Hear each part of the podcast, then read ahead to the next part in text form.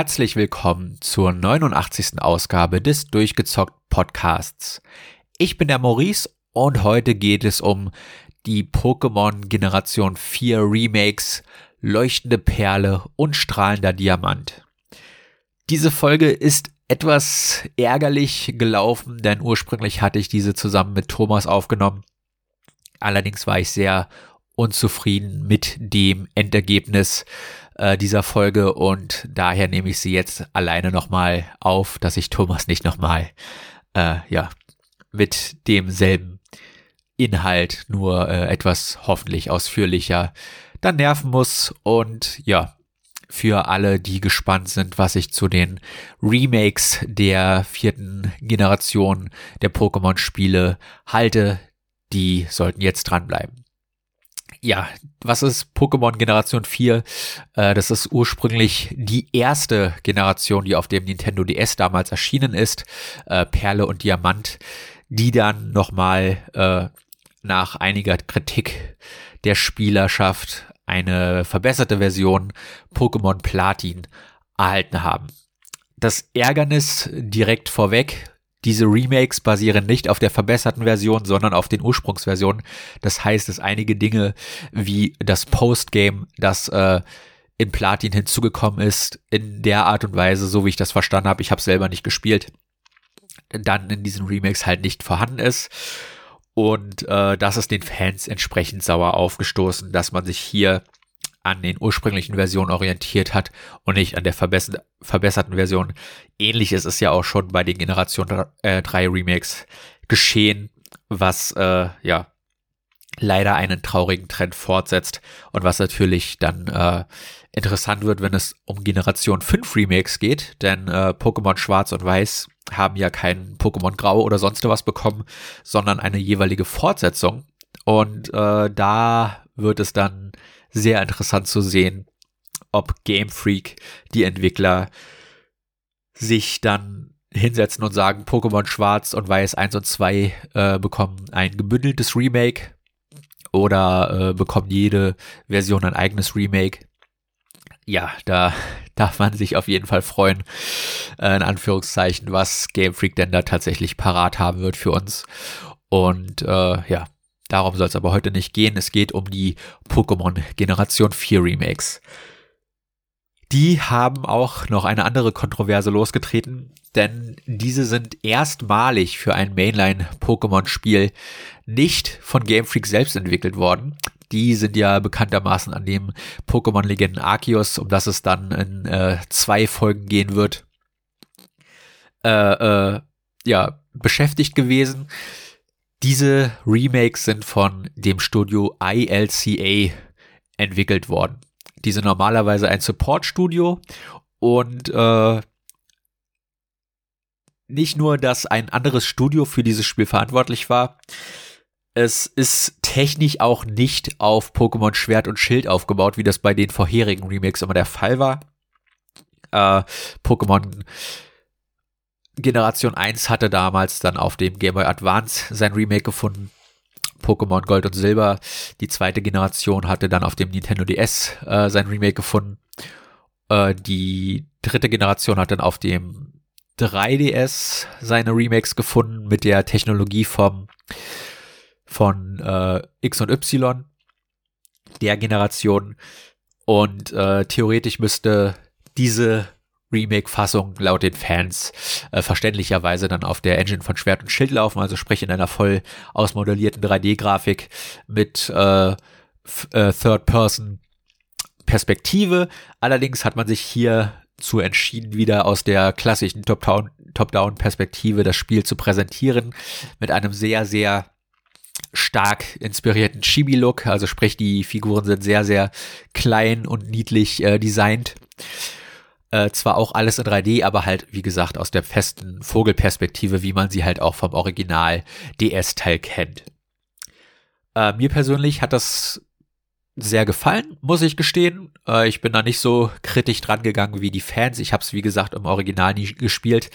Und äh, bei der Art und Weise, wie die Karte gestaltet ist, die ist nämlich noch nach der alten Pokémon-Schule gestaltet. Also sprich, dass es viele verschiedene Pfade in alle möglichen Himmelsrichtungen gibt, die dann auch äh, erlauben, dass einige Städte mehrere Ausgänge haben äh, und durch andere Städte verknüpft sind. Das heißt, dass es hier kein linearer Pfad vorgegeben ist, wie bei Pokémon Schwert und Schild, wo man ja wirklich durch einen Schlauch läuft, sondern dass man äh, von vielen Städten tatsächlich mehrere Möglichkeiten hat, in andere Städte zu wandern, statt immer nur direkt zur nächsten. Und äh, das gibt der Spielwelt einen doch sehr überraschend groß, großen Freiraum, den ich auch ein bisschen vermisst habe an Schwert und Schild. Uh, und das hat mir sehr, sehr viel Freude bereitet, uh, ein Pokémon-Spiel dieser Art nochmal zu spielen. Das hat mich sehr an die erste Generation erinnert, mit der ich hier aufgewachsen bin. Und uh, das hat bei mir viel Nostalgie ausgelöst, obwohl ich ja die originalen Diamant- und Perle-Versionen nie gespielt habe. Ja, die Story ist leider Gottes Pokémon-typisch sehr over the top und gleichzeitig völlig belanglos. Wir sind ein junger Trainer, der sich mal wieder aufmacht, die acht Orden dieser Region, der Sinnoh-Region, die an Hokkaido angelehnt ist, äh, ja, zu erlangen, indem wir Pokémon aufziehen, trainieren, fangen, äh, entwickeln und dann die Top 4 herausfordern. Und nebenbei lösen wir auch noch äh, den, den Konflikt der hiesigen Region, nämlich äh, Team Galactic hat es sich zur Aufgabe gemacht, die Zeit sozusagen zurückzusetzen, alles auf seinen Ursprung zu bringen und äh, ja, dem Pokémon dann so die Freiheit zu geben. So ähnlich ist es ja gefühlt in jedem Pokémon-Spiel äh, bis zu dem Zeitpunkt, dass äh, die entsprechenden Teams versuchen, äh, die Welt irgendwie zu unterjochen oder zu befreien. Und äh, ja, darum geht es in der Story. Äh, das ist auch eines der Ärgernisse, die dann in Pokémon Platin äh, verbessert wurden, dass da auch die Bösewichter deutlich ausgebaut wurden und äh, der Cyrus, der Anführer von Team Galactic, äh, leider Gottes hier in, entsprechend in den Remakes sehr belanglos bleibt. Man trifft ihn zwei, dreimal, bekämpft ihn zwei, dreimal und dann wird nie wieder von ihm gesprochen, er wird nie wieder erwähnt, er taucht nirgendwo wieder auf und das ist in Pokémon Diamant deutlich besser ausgebaut. Äh, auch mit einem coolen Dungeon, der dann die 3D-Fähigkeiten des DS äh, ein bisschen besser ausgenutzt hat. Äh, der fehlt leider jetzt hier in den Remakes, wodurch die Bösewichter sehr oberflächlich und äh, belanglos bleiben. Sie sind das übliche Team Rocket dieser Generation und das ist leider sehr schade. Äh, generell ist die Präsentation auch etwas durchwachsen, weil, wie gesagt, äh, in der Oberwelt die Chibi-Perspektive der Fall ist und äh, gerade der Cyrus ein sehr ernststirniger, engstirniger Charakter ist und äh, sein Chibi-Modell sieht sehr dubios aus, sehr knuffig natürlich aufgrund des Artstyles, aber halt mit diesem finsteren Blick. das ist sehr, sehr seltsam. Allerdings wird in den Kämpfen die Kamera wieder äh, äh, in den typischen Kampfbildschirm gezoomt und da sind die Figuren dann voll ausmodelliert und erinnern von den Proportionen her auch mehr an die Schwert- und Schildgeneration. Und da sieht Cyrus und die ha eigene Hauptfigur und die anderen Trainer dann natürlich äh, deutlich detailgetreuer aus, was dann zu einem seltsamen Kontrast führt. Ich finde, das hat äh, Pokémon Let's Go damals als erstes Switch-Pokémon äh, deutlich besser gelöst, indem halt auch auf der Oberwelt zwar sehr stilisierte, aber dieselben Figuren rumlaufen, wie sie dann auch im Kampfbildschirm zu sehen sind.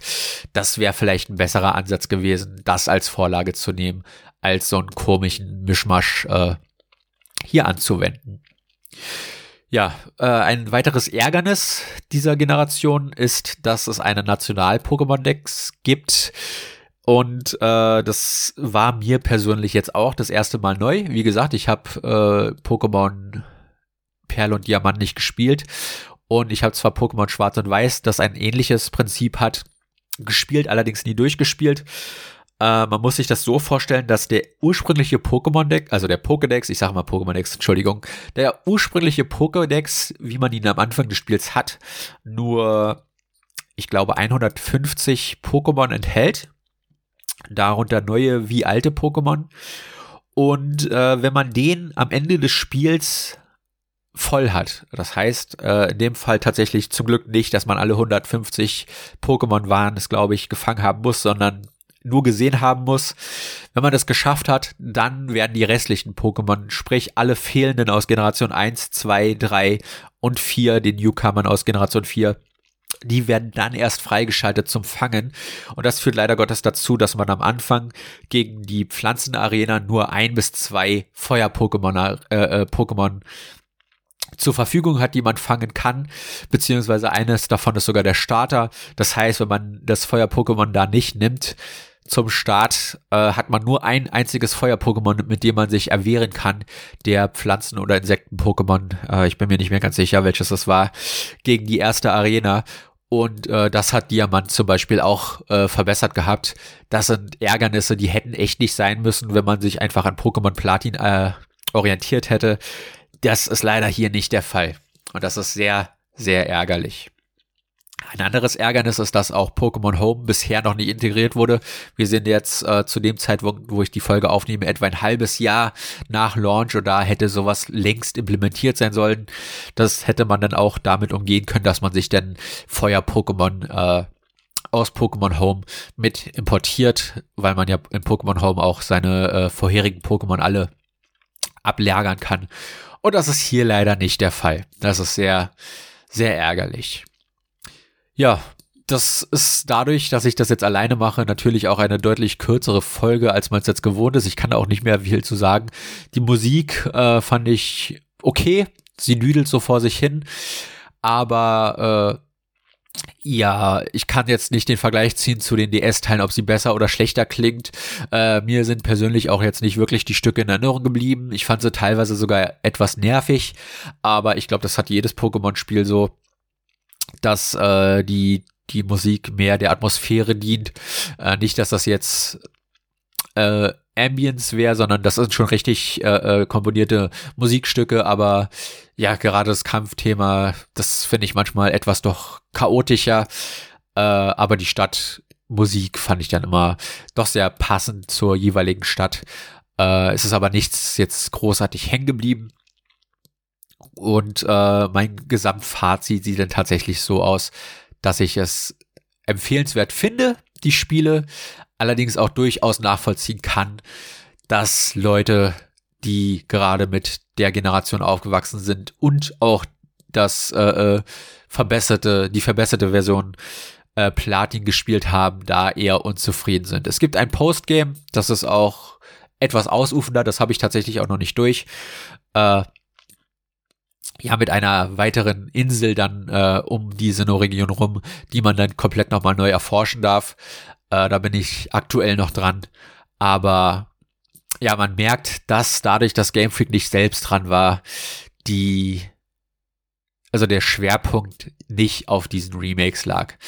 Das ist sehr traurig, weil ja die Spiele äh, für 60 Euro verkauft werden mittlerweile, nicht mehr für 40 wie auf dem 3DS oder dem DS.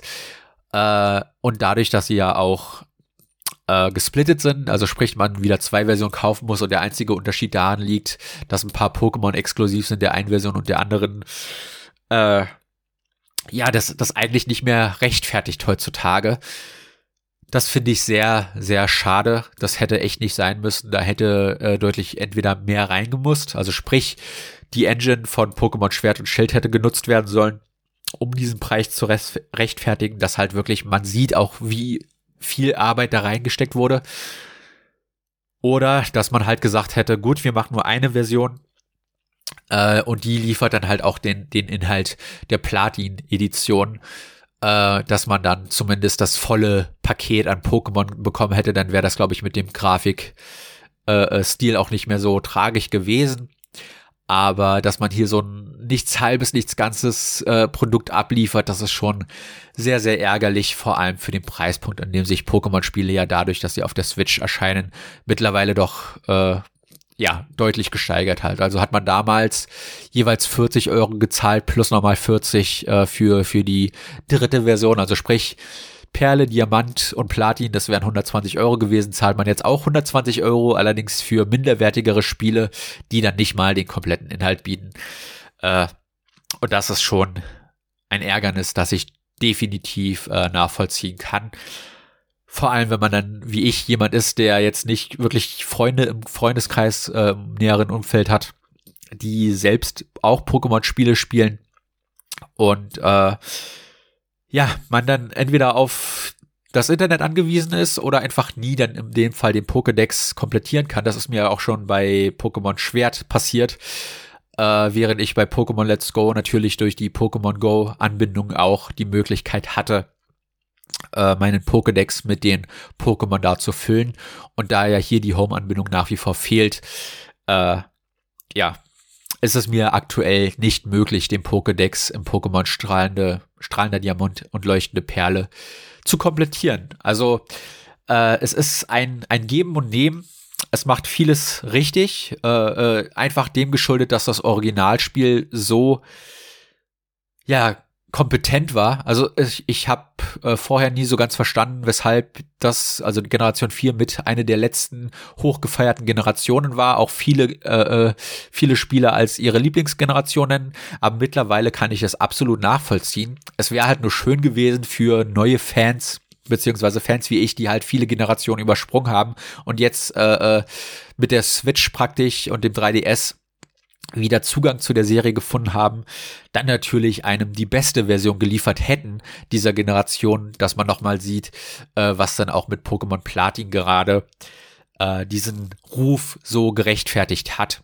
Und äh, ich sehe die Ansätze, allerdings äh, habe ich den Anreiz jetzt dadurch gewonnen, Pokémon Platin nochmal irgendwie zu erlangen, was natürlich echt schwierig ist. Mittlerweile zahlt man da einen guten Taler für, also äh, die, die kosten schon einiges an Geld.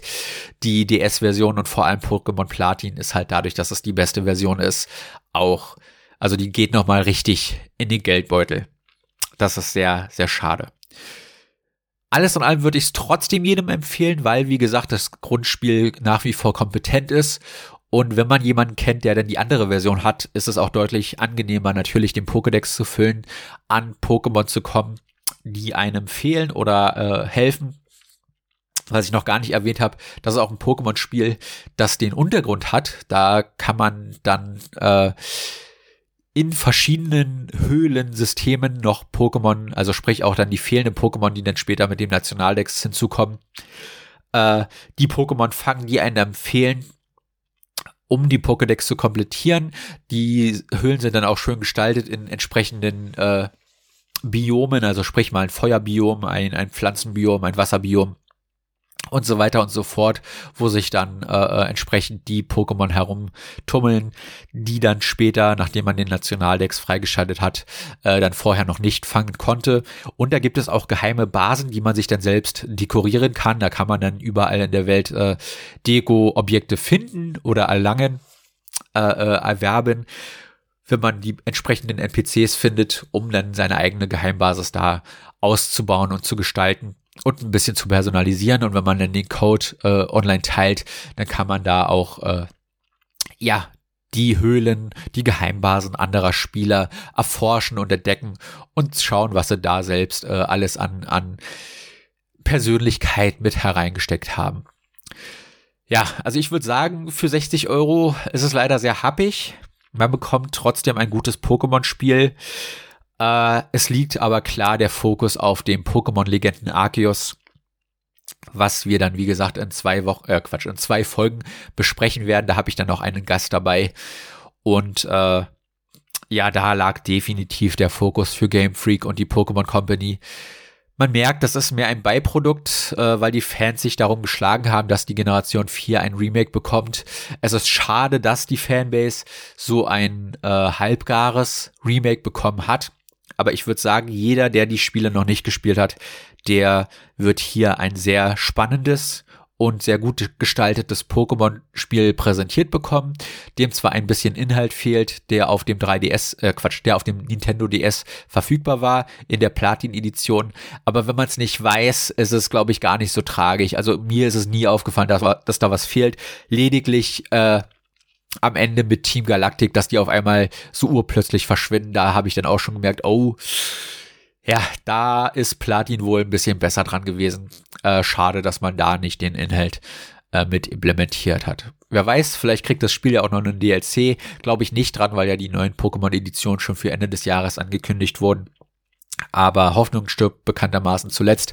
Und im schlimmsten Fall guckt man dann halt, dass man irgendwo die Nintendo DS-Version nochmal herbekommt, weil, ja, also mittlerweile kann ich auch sagen, dass Pokémon Generation 4 definitiv ein, ein kompetentes, ein sehr kompetentes und äh, vielleicht sogar auch mit eines meiner Lieblings-Pokémon-Spiele mittlerweile geworden ist.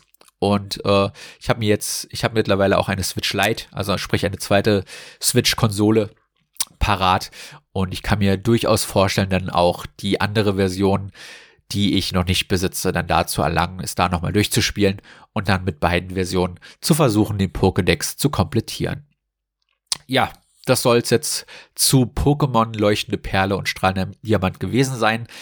Den ausführlichen Blick auf Pokémon Legenden Arceus gibt's in zwei Wochen. Äh, ich meine zwei Wochen, in zwei Folgen. Dann äh, nächste Woche, äh, nächste Folge ist schon äh, ja praktisch in den Startlöchern. Die haben wir äh, schon aufgenommen gehabt, Thomas und ich. Da werdet ihr dann Thomas auch wieder hören. Und beim Stichwort Thomas geht es dann jetzt auch ins Outro, denn das werde ich aus unserer ursprünglichen Aufnahme jetzt hier mit einschneiden. Und äh, da bekommt ihr dann nochmal von Thomas und mir gehör, äh, ja, zu hören, was wir ursprünglich bei unserer originalen Aufnahme äh, als, als Outro drinne hatten. Ich werde als Schmankerl nach dem Outro, das, äh, weil ich jetzt die Aufnahme hier so kurz ist, nochmal meinen, meinen, äh, also die, die Originalaufnahme von Thomas und mir mit reinschneiden. Äh, für die, die das nicht interessiert, die jetzt den ausführlichen Blick von mir persönlich äh, äh, gehört hatten, denen das ausreicht, die hören da rein, sich da rein. Äh, äh, ja, beziehungsweise die haben das ja, ihr habt das jetzt schon gehört. Äh, wer hören möchte, wie, weshalb ich so unzufrieden war mit der ursprünglichen Aufnahme, da wird nämlich dann auch, ähm, das ist so eine Art Doppelfolge gewesen, da habe ich nämlich auch über das Pokémon Legenden Arceus gesprochen. Das werde ich dann am Ende mit integrieren in die Folge, in diese hier. Äh, ja, so als äh, kleinen Bonus, dass ich das nicht wegschmeißen muss, packe ich das jetzt hier mit hinter und äh, ja, dann könnt ihr da nochmal reinhören, wenn ihr wollt. Aber wie gesagt, den ausführlichen Blick auch nochmal etwas äh, detaillierter mit jemand anderem, der auch das Pokémon Legenden Arceus gespielt hat. Das folgt dann in zwei Folgen. Äh, für die, die dann lieber da nochmal einen richtigen, ausführlichen und besser durchgeplanteren Blick auf das Spiel bekommen wir wollen, möchten. Ja, die hören dann da in zwei Folgen nochmal am besten mit rein. Das soll es dann von mir gewesen sein. Ich bin Maurice und äh, ihr hört euch jetzt nochmal das Outro an, wenn ihr wollt. Und ansonsten hören wir uns in zwei Wochen wieder zur nächsten Folge, dann auch mit Thomas. Macht es gut. Bis dann.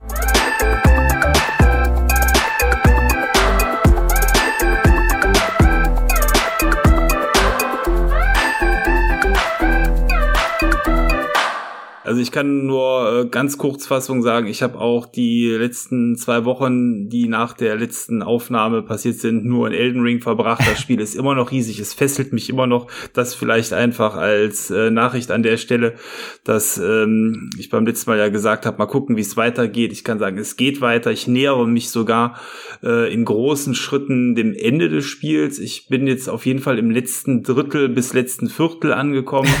und ähm, insofern äh, mittlerweile sogar zuversichtlich, dass ich das Spiel tatsächlich abschließen kann. Äh, gut, man weiß nie, da reicht der ein Boss, der einem so einen Knüppel ähm, zwischen die Beine schlägt, dass man dementsprechend da nicht dran vorbeikommt. Aber ähm, ja, bisher macht es eigentlich einen guten Eindruck und ich habe zumindest auch von äh, Kollegen, die das Spiel schon abgeschlossen haben, ähm, gehört, äh, dass das Spiel dementsprechend auch ähm, zum Ende hin jetzt nicht noch mal irgendwas hat, wo man sagt, da, da kommt man so gar nicht weiter. Okay. Also das scheint jetzt einen guten Flow zu haben.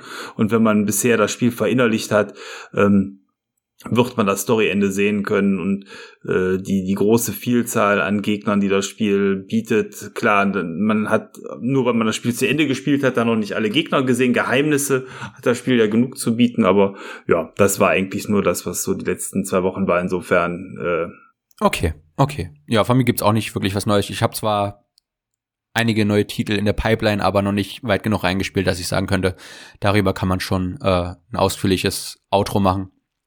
Ähm, ja, ich habe jetzt das Anno Mutationem, da hatte ich ja vor ein paar Folgen mal berichtet, dass das rauskommt, da habe ich reingeschaut. Sehr cooles Cyberpunk 2 3D-Ding. Und äh, in das Ghostwire Tokyo habe ich auch reingeschaut. Da allerdings noch weniger. Da habe ich bisher nur das Tutorial gespielt äh, und das sieht auch sehr, sehr vielversprechend aus. Aber äh, ja, das sind so zwei Titel, auf die man sich in Zukunft definitiv auch auf dem Podcast freuen kann. Genau, da kommt noch was. Äh, übrigens, okay. also ich muss ja, mhm. ich, ich muss ja sagen, äh, ich habe zwar keine PS5, aber ich komme doch in den Genuss ganz schön vieler PS5-Spiele, weil die doch auch oft auf dem PC erscheinen. Ähm, ich habe jetzt das Kena gespielt gehabt auf dem PC. Ich habe jetzt das Ghostwire Tokyo auf dem PC gespielt, weil ich, ich, will, ich hätte gerne PS5, aber da kommt man ja nicht ran. Ähm, und äh, bis auf das Ratchet Clank ist alles so halbwegs okay und das Horizon, aber das könnte ich auf, theoretisch auf der PS4 spielen. Ähm, es ist noch möglich genug aktuell die Spiele, die mich interessieren, bis auf das Ratchet Clank, äh, auch irgendwie anders zu spielen, sei es auf der PS4, sei es auf der äh, auf meinem PC. Und äh, da bin ich doch ganz froh, mittlerweile auch einen fähigen Laptop, Gaming-Laptop zu haben, weil ich kann das äh, Ghostwire Tokyo halt auch wirklich mit vollen Raytracing-Einstellungen auf, auf 1080p spielen. Also 1080p ist dem geschuldet, dass mein Laptop einfach nur ein 1080p-Display hat, kein 4K-Display. Und ähm, ja, also ich bin doch ganz froh, dass viele Spiele mittlerweile zumindest so erscheinen, dass sie auch auf dem PC rauskommen und ich dann immer die Möglichkeit habe, zumindest aktuell auch darauf auszuweichen, wenn ich äh, gerne eine Next-Gen-Version spielen wollte und nicht die vielleicht etwas gedowngradete äh, Last-Gen-Version, die ich dann auf der PS4 spielen müsste. Ja, der PC hat sich in den letzten Jahren ordentlich gemausert, muss man wirklich sagen. Das ist so die äh, Kompromissplattform. Das Einzige, was da natürlich kein Kompromiss ist, ist äh, tatsächlich der Preis. Ja. Das ist in den letzten Jahren, jetzt auch in den letzten zwei Jahren nicht besser geworden, ganz im Gegenteil. Ähm, aber wer äh, schon ein Gerät hat oder sich eins leisten wollte, ist, glaube ich, dementsprechend da bestens versorgt und das ist eine richtige Alternative zu den äh, Next-Gen-Konsolen, sehe ich genauso wie du und äh, bei der Xbox vielleicht sogar noch einen Schritt mehr, dass man sagen kann, dass man ganz viel von dem, was es auf der Xbox gibt, ja sowieso auf dem PC gibt. Und toll, dass die PlayStation da, ja, ich weiß nicht, ob jetzt mit Absicht oder unfreiwillig nachzieht, aber es ist auf jeden Fall der Weg, der gegangen wird. Und ähm, selbst ja so Titel wie Uncharted und Co. mittlerweile ja auch für PC gekommen sind. Also das ist äh, ja, es ist toll, dass man auf die Art und Weise sich dann seine Lieblingsplattform aussuchen kann. Ja, Finde ich auch. Finde ich auch, dass man da zumindest den Kompromiss hat, ne, vor allem weil halt die Next Gen auch anderthalb Jahre nach äh, äh, Release immer noch recht schwer zu bekommen ist, dass man zumindest sagen kann, wenn ein ein Großteil der Spiele interessiert, man die auch irgendwo auf einer Alternativplattform halt dem PC äh, dann in Angriff nehmen kann. Ich habe jetzt auch das Lego Handy. das Lego Skywalker Saga bestellt. Also ich bin ja eigentlich der Star Wars Muffel mittlerweile, aber das sieht so cool aus, da habe ich Bock drauf. Das werde ich dann auch auf dem PC mal anzocken. Also Themen, an Themen wird es uns aktuell zumindest nicht fehlen. Da bin ich doch ein bisschen gehypt. Äh, und ich bin mal gespannt, was du denn uns als nächstes äh, geben wirst. Ich weiß ja, du spielst ja auch aktuell was mit deiner Gruppe, äh, was auch recht frisch rausgekommen ist. Äh, vielleicht wird's das ja dann. Jetzt hast du schon so einen Teaser äh, gemacht. Ähm dann will ich es noch ergänzen, wer es gespielt hat, wird Prinzessin Arschgaul äh, auf jeden Fall kennen. Das hatte ich eben schon mal genannt. Ja, klar, Tiny Tina. Äh, mal gucken. Aber das, da sind wir äh, im, im Multiplayer unterwegs. Es wird also auch hier noch eine Weile dauern, bis ich da etwas mehr zu sagen kann, weil wir das nur einmal pro Woche zusammen spielen und Elden Ring mich sowieso äh, nach wie vor ja. fest im Griff hat. Und bevor das nicht zu Ende ist, werde ich auch selber alleine nichts anderes spielen. Und das kann durchaus noch zwei, drei Wochen dauern. Okay, also von meiner Seite aus äh, war es das an der Stelle und ähm, dann vielen Dank fürs Zuhören, sag ich. Ich hoffe, ähm, ihr seid gesund und munter in dieser doch mittlerweile stürmischen Pandemie, wo im Freundeskreis zumindest so viele immer äh, momentan sich krank melden. Insofern äh, passt auf euch auf, bleibt gesund und äh, passt auf eure Lieben auf. Bis bald. Ciao, euer Thomas. Ja, das wünsche ich euch auch. Bleibt gesund und äh, zockt fleißig weiter. Wir hören uns das nächste Mal wieder. Bis dann, euer Maurice.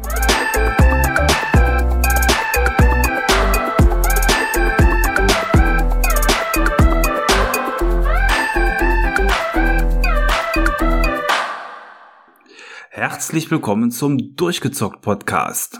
Heute mit der Episode Nummer 89, kurz vor der 90 und als Thema haben wir uns heute Pokémon noch einmal vorgenommen, denn da hat es in den letzten Jahren doch wieder einiges an Neuigkeiten gegeben und auch zuletzt eben äh, insgesamt sogar drei neue Spiele und Maurice war unser Test-Pokémon-Jäger. Hallo Maurice.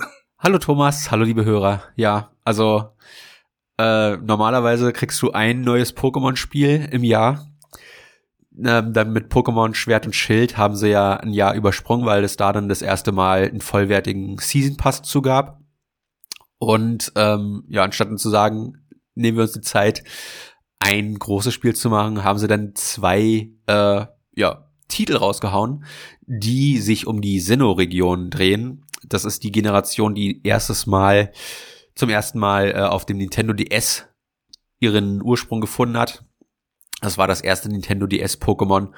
Und ja, da haben wir einmal ein Remake bekommen von diesen Spielen und ein, äh, ich nenne es mal Prototyp Open World Pokémon, äh, was ein wenig äh, uns die Zukunft gezeigt hat, dieser Franchise. Denn mit den neuen Pokémon-Titeln, die jetzt auch zuletzt angekündigt wurden, hat man schon gesehen, diese Formel wird jetzt in Zukunft ausgebaut und äh, auch weiter entwickelt. Und das scheint die neue Richtung äh, zu sein, in die Pokémon dann gehen wird. Also man hat ein sehr traditionelles Pokémon bekommen und ein sehr neuartiges.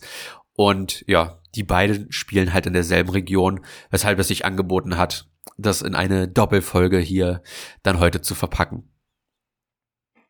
Ja, sehr viel Pokémon für eine Folge, aber ich denke, das kriegen wir gebändigt. Du hast sie alle gefangen oder bist zumindest noch auf dem Weg dahin. Ähm, ja, ähm, die klassischen Pokémon-Spiele sind ja Spiele, die man in Top-Down-Perspektive betrachtet.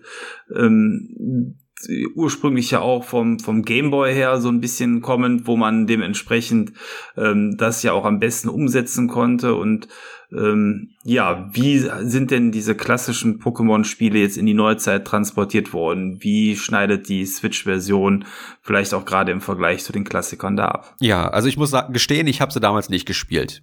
Ich kann nur vom Hören sagen, äh, erzählen, dass äh, die Fans da ein wenig zwiegespalten sind. ein wenig ist gut. Es sind typisch äh, Fanreaktionen, äh, alle hassen's. Aber man muss sich vorstellen, dieses äh, Perle und Diamant, dadurch, dass das die ersten DS-Spiele waren von äh, Game Freak, die hatten einige Probleme. Das Kampfsystem war wohl sehr langsam, äh, die Bewegungsgeschwindigkeit der, der Hauptfigur war sehr langsam, die äh, äh, es gibt ähm, Fähigkeiten, VMs in dem Spiel, die äh, bestimmte Dinge in der Oberwelt bewirken können. Zum Beispiel, wenn da Büsche sind, die dir den Weg versperren, kannst du die zerschneiden, wenn du diese VM erhalten hast und äh, die Fähigkeit erworben hast, die auch benutzen zu dürfen. Kurze Zwischenfrage, was ist VM? Sagt mir nichts, bestimmt vielen Hörern auch nicht. Äh, virtuelle Maschine, das ist eine, wie gesagt, eine, eine Fähigkeit, die du deinem Pokémon beibringen kannst. Und äh, dann hat es das als Attacke, aber kann es halt, wie gesagt, auch in der Oberwelt anwenden in spezifischen Situationen. Und ähm, ja, davon gab es wohl einfach zu viele und es hat Leute genervt, weil äh, ja man damit sozusagen Pokémon zumüllen musste mit diesen spezifischen Attacken, weil man sonst im Spiel nicht vorankäme. Und ähm, das wurde dann alles verbessert in einem Pokémon Platin. Und aus irgendeinem Grund hat sich Game Freak entschieden, nicht die verbesserte Version zu updaten und den einem Remake zu verpassen, sondern die schlechteren Versionen. Und da kann ich absolut verstehen, weshalb die Leute da äh, von weniger angetan waren, dass man äh, Remakes von den schlechteren Versionen bekommt. Aber als jemand, der halt wie gesagt diese Version nie gespielt hat, muss ich sagen, dass mir das, äh, ich habe mir die leuchtende Perle-Version geholt, weil die rot ist. Oder ja, also rot-pink. Ähm, mir hat das sehr gefallen. Mir hat das sehr gefallen. Es ist ähm, ja ein Trend, den wir im Pokémon Schwert und Schild Podcast damals schon erwähnt haben, der sehr ärgerlich war, dass das Spiel sehr linear ist. Also, dass du praktisch nur auf einem Schlauch läufst. Dieses Pokémon, das ist noch sehr äh, open-worldig, weshalb sich das vielleicht auch mit diesem Legendenspiel dann äh, gut abgepasst hat. Du musst dir vorstellen, die Oberwelt hat äh, verschiedene Städte, wie man das ne kennt von Pokémon. und die sind alle über Routen verbunden. Und das geht noch nach der Oldschool äh, Pokémon Generation 1 äh, Idee, dass du zwischen diesen Routen viele Höhlen und, und Seesysteme hast, die verschiedene Städte miteinander verbinden. Und am Anfang fehlen die vielleicht noch die Fähigkeiten, um überall hinzugehen. Aber dadurch, dass die Pfade so ver, äh, ver, verzwickt sind, so verstrickt, besser gesagt, äh, dass alles miteinander irgendwie verwoben ist, hast du sehr schnell die Möglichkeit, dir auszusuchen, in welche Stadt du tatsächlich als nächstes gehst. Und äh, du kommst nicht immer ans Ziel, weil dir halt, wie gesagt, eine Fähigkeit fehlt. Aber äh, meistens äh, gibt es genug Optionen, auch mal vom, vom Hauptstory-Pfad abzugehen, abzuweichen und äh, dann dort neue Pokémon zu finden, die du vielleicht noch gar nicht finden solltest. Also vielleicht nicht, ne? Äh, es ist immer relativ. Natürlich ist es vorgesehen, dass du da dann hinkommst, wenn der Weg offen ist. Aber äh, ja, so ermöglichst du dir halt Routen und äh, Pokémon-Typen, die dann zum Beispiel nur in den verschneiten Regionen auftauchen, zu denen du vielleicht gar nicht erst solltest, weil da zum Beispiel dann die siebte oder achte Arena dann erst vorzufinden ist.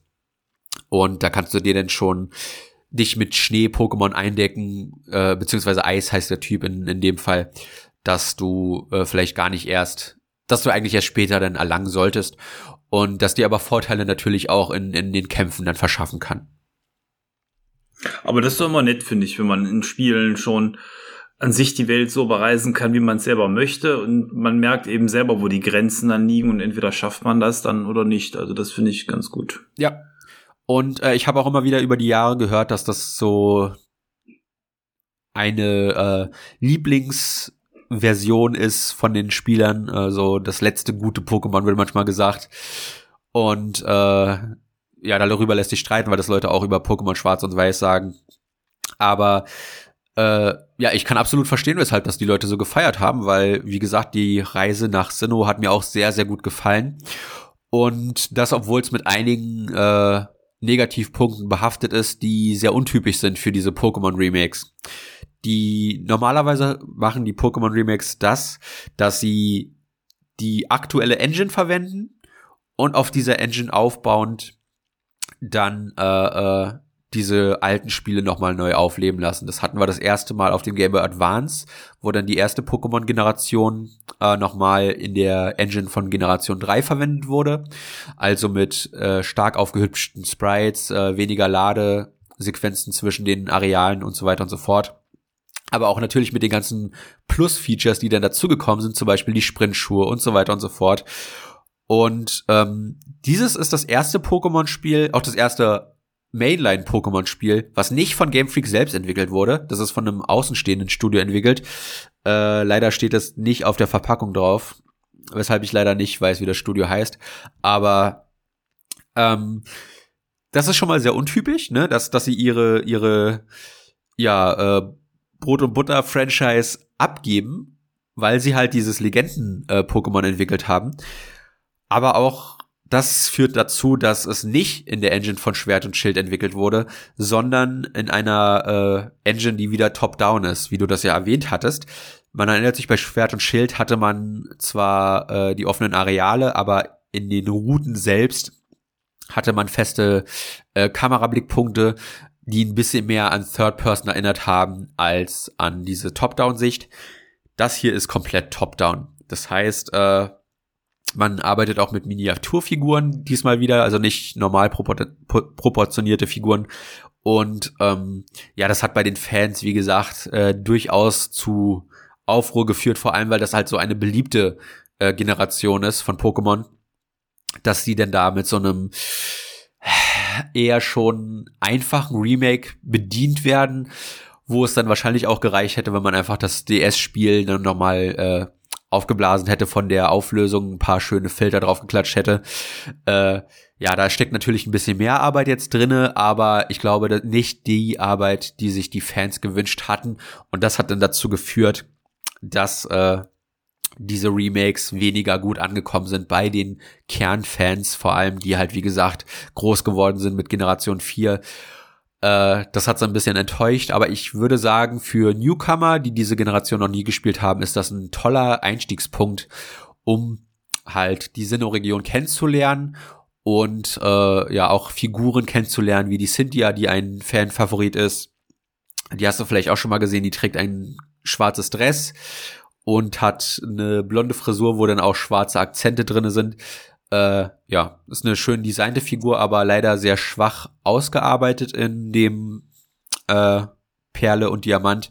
Und das ist auch etwas, was dann wieder schade ist, ne, weil ich habe gehört, dass ihre Figur in Pokémon äh, Platin, das sind zu viele Namen, in Pokémon Platin noch ein bisschen ausgearbeitet wurde und äh, dass solcher Content dann fehlt. Also man merkt, ne, es ist ein sehr zwiegespaltenes Remake. Ich würde sagen, man kann immer noch damit seinen Spaß haben, aber es ist schon sehr oldschoolig und vom Arbeitsaufwand her definitiv nicht das, was man von bisherigen Pokémon Remakes gewöhnt ist.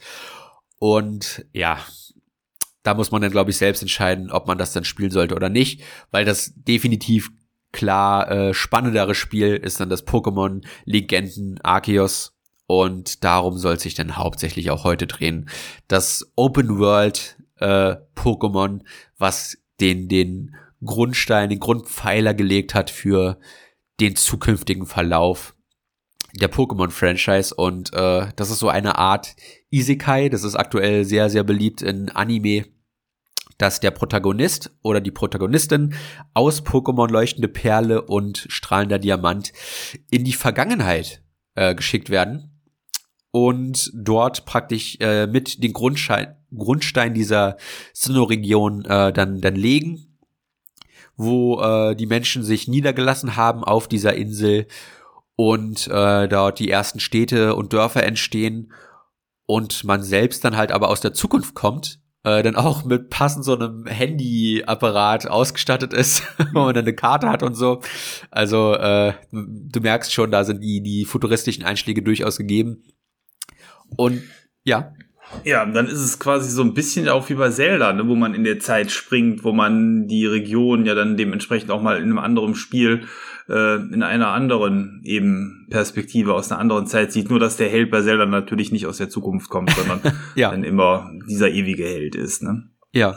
Ähm, Gibt es denn da inhaltliche Bezüge da, wenn du sagst, die Remakes spielen quasi später?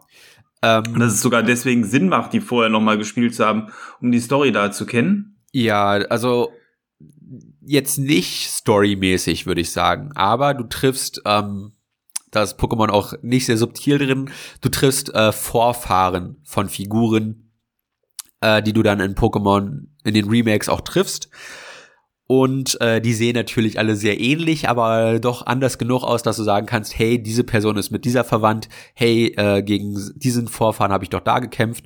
Und oh, äh, die Cynthia, die ich erwähnt habe, die habe ich bewusst erwähnt, die hat auch einen Vorfahren in dem Legendenspiel, äh, der dann auch ähm, genau wie sie selbst sehr interessiert an der Historie dieser Region ist und äh, ja dich immer wieder mal trifft und auch mal zum Kampf herausfordert und dir auch auf der Reise hilft, genau wie Cynthia selbst dann im, im den Remakes.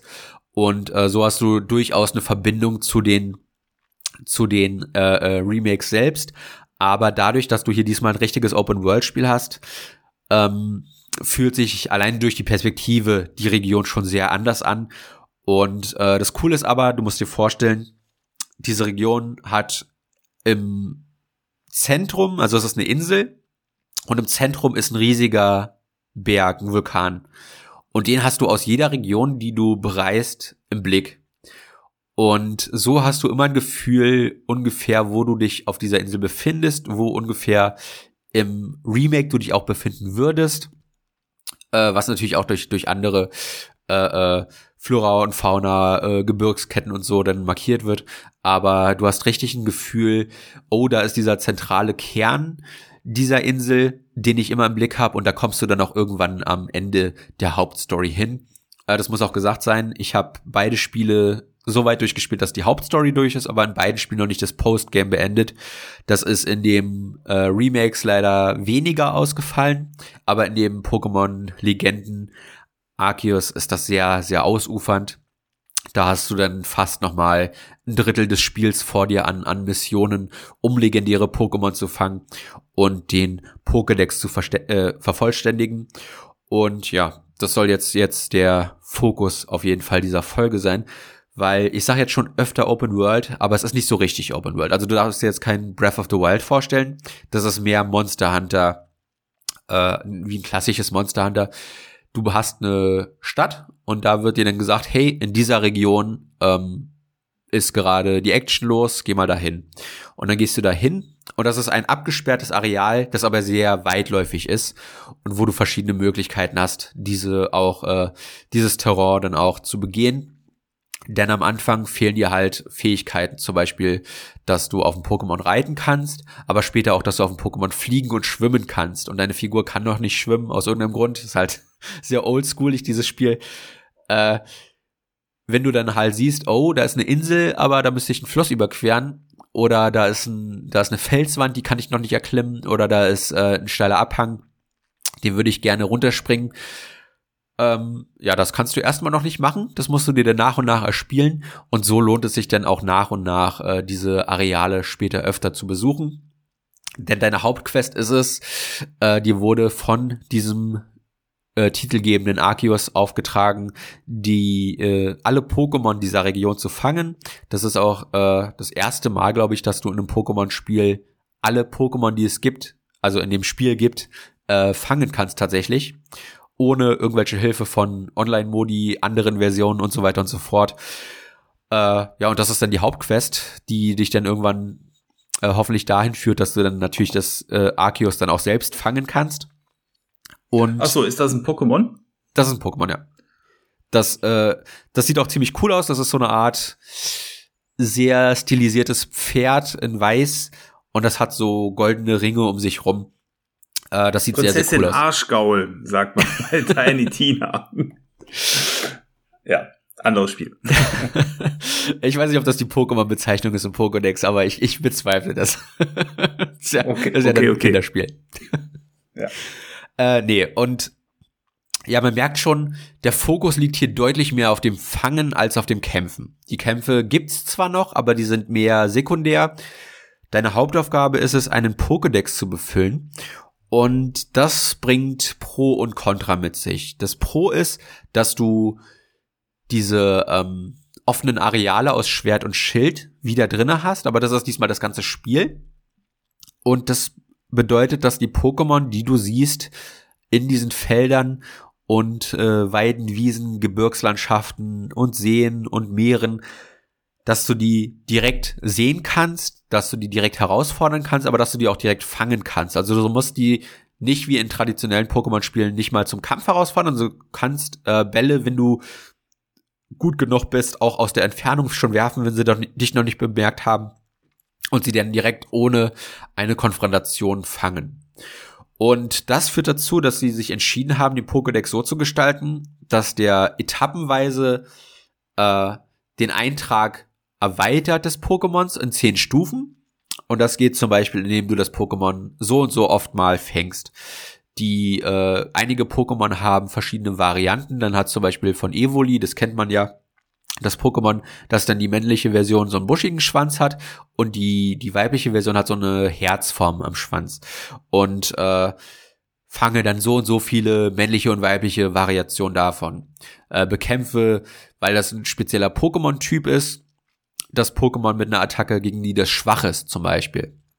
Und das ist auch alles etappenweise gemacht, aber du musst nicht alles davon durchführen, deswegen hat das so viele Aufgaben meistens, sondern es reicht, wenn du äh, es oft genug fängst, ein paar Mal bekämpfst, dann hast du den Pokédex-Eintrag auf Level 10 und dann hast du das vollständig erforscht. Und ähm, das bedeutet allerdings, dass du jedes Pokémon doppelt und dreifach fangen musst und äh, das mehr zu einem, dass dieses Schnapp sie dir alle wortwörtlich genommen wird, weil du dir nicht mehr jede Pokémon-Art fangen musst, sondern gefühlt jedes Pokémon, das du siehst.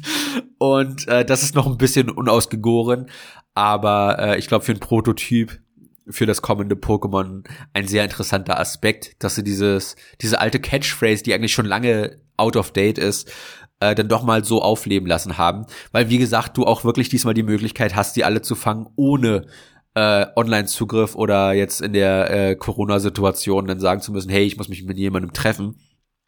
Äh, Stimmt, das wäre natürlich verheerend. Ne? Ich erinnere mich noch so an so Aktionen, wo man irgendwelche Läden gehen musste, Genau. wo GameStop da mal welche hatte oder ähnliches. Das ist natürlich dann vielleicht in der Pandemie nicht ganz so gut. Ja. Und das ist das erste Pokémon-Spiel, was es dann halt äh, auflöst, aber da die nächsten Versionen auch wieder äh, auf zwei verschiedenen Cartridges angeboten werden, haben sie es direkt die Selektion äh, wieder in den in den Müll geworfen, wie Game Freak das so gerne macht. Das ist sehr schade übrigens. Also ich hätte gehofft, dass das äh, auch dies ein Grundpfeiler wäre für den kommenden Pokémon-Weg, aber dem ist leider nicht so. Äh, wir werden uns auch zukünftig mit zwei Versionen rumschlagen müssen, so ärgerlich das auch ist. Aber ja, also man merkt, ne, die Ideen sind da. In der Vergangenheit diese, diese neue Welt, dieses Sinnoh in seiner ursprünglichen Art und Weise unerforscht nochmal neu zu entdecken, äh, gibt Anreiz, auch die verschiedenen Regionen freizuschalten, weil natürlich dann die Pokémon auch, ne, die haben ja verschiedene Typen, Feuertypen, Eistypen, normale Typen, die du dann mehr in der Graslandschaft findest. Es beginnt auch sehr traditionell, äh, wie das ja japanische Spiele oft machen, in der Graslandschaft.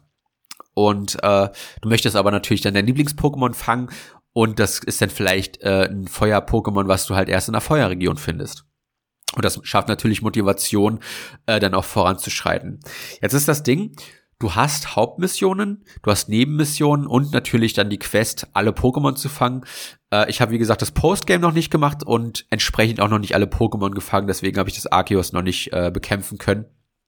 Aber äh, die Hauptstory, die ist sehr kurz. Also ich glaube, jemand, der ähm, sich nur auf die Hauptstory fokussiert, der sie gar nicht alle fangen möchte, der wird da in 10 bis 12 Stunden tatsächlich durch sein. Wer aber den Anreiz hat, alle Pokémon zu fangen, weil man sie dann auch später in Pokémon äh, Home integrieren kann, diese Pokémon Speicherbox, wo du äh, äh, deine Pokémon, die du gefangen hast, aus allen Spielen in die neuen Spiele integrieren kannst, dass du den Pokédex sozusagen auch so rüber äh, vervollständigen kannst, dass du sie nicht immer wieder neu alle fangen musst.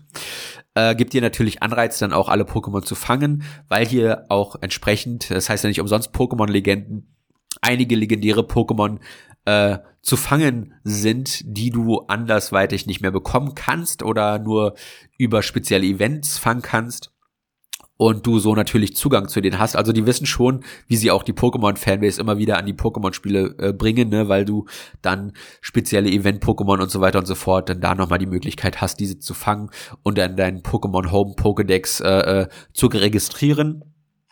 Und äh, ja, der Story-Fokus liegt dann erstmal darin, weil sich dieser Sturm durch das Arceus aufgetan hat, äh, wo auch deine Figur dann halt in die Vergangenheit mitgereist ist, äh, irgendwie zu schließen, weil der die ähm, die, ich weiß gar nicht mehr, wie sie heißen, aber das sind sozusagen die Wächter dieser jeweiligen Region äh, erzürnt hat. Und deine Aufgabe ist es, weil du halt, weil dir halt die Schuld gegeben wird, ne, weil du bist ja vom Himmel gefallen äh, und seit du vom Himmel gefallen bist, sind diese Wächter so in Rage. Äh, beschlichtige mal hier äh, die die Pokémon wieder. Äh, das heißt, fange Pokémon, trainiere deine Pokémon und äh, bekämpfe dann die jeweiligen Wächter, um sie zu besänftigen. Und wenn du das geschafft hast, taucht eines der legendären Pokémon aus äh, Perle und Diamant auf. Und wenn du das dann besiegt und gefangen hast, dann äh, ist die Hauptstory durch. Und dahin bin ich gekommen. Und dann kommt jetzt, wie gesagt, äh, die, die Story, äh, wo du noch ein paar weitere legendäre Pokémon fangen kannst und den Pokémon, äh, Pokédex halt verständigst, äh, vervollständigst. Aber die Story ist nichts, wo man sich jetzt sagen würde, oh, das ist ein neuer Ansatz für Pokémon, deswegen muss man es spielen. Der Anreiz liegt hier ganz klar in den Spielmechaniken in der Open World, dass halt auch deine Figur erstmals Dinge kann, die sie vorher nicht konnte. Man muss sich vorstellen, äh, im Pokémon Schwert und Schild der letzten Generation, da konnte deine Figur äh, laufen, mit dem Fahrrad fahren, du konntest äh, äh mit dem Fahrrad auch Seen überqueren und dann mit einem Flugtaxi von Region zu Region fliegen, aber das war dann in einer, das ist dann mit so einem Schnitt gelöst worden, also du bist nicht selbst geflogen. Hier kann deine Figur allein schon aus dem Stand äh, eine Rolle machen, weil du halt auch von Pokémon selbst jetzt angegriffen werden kannst.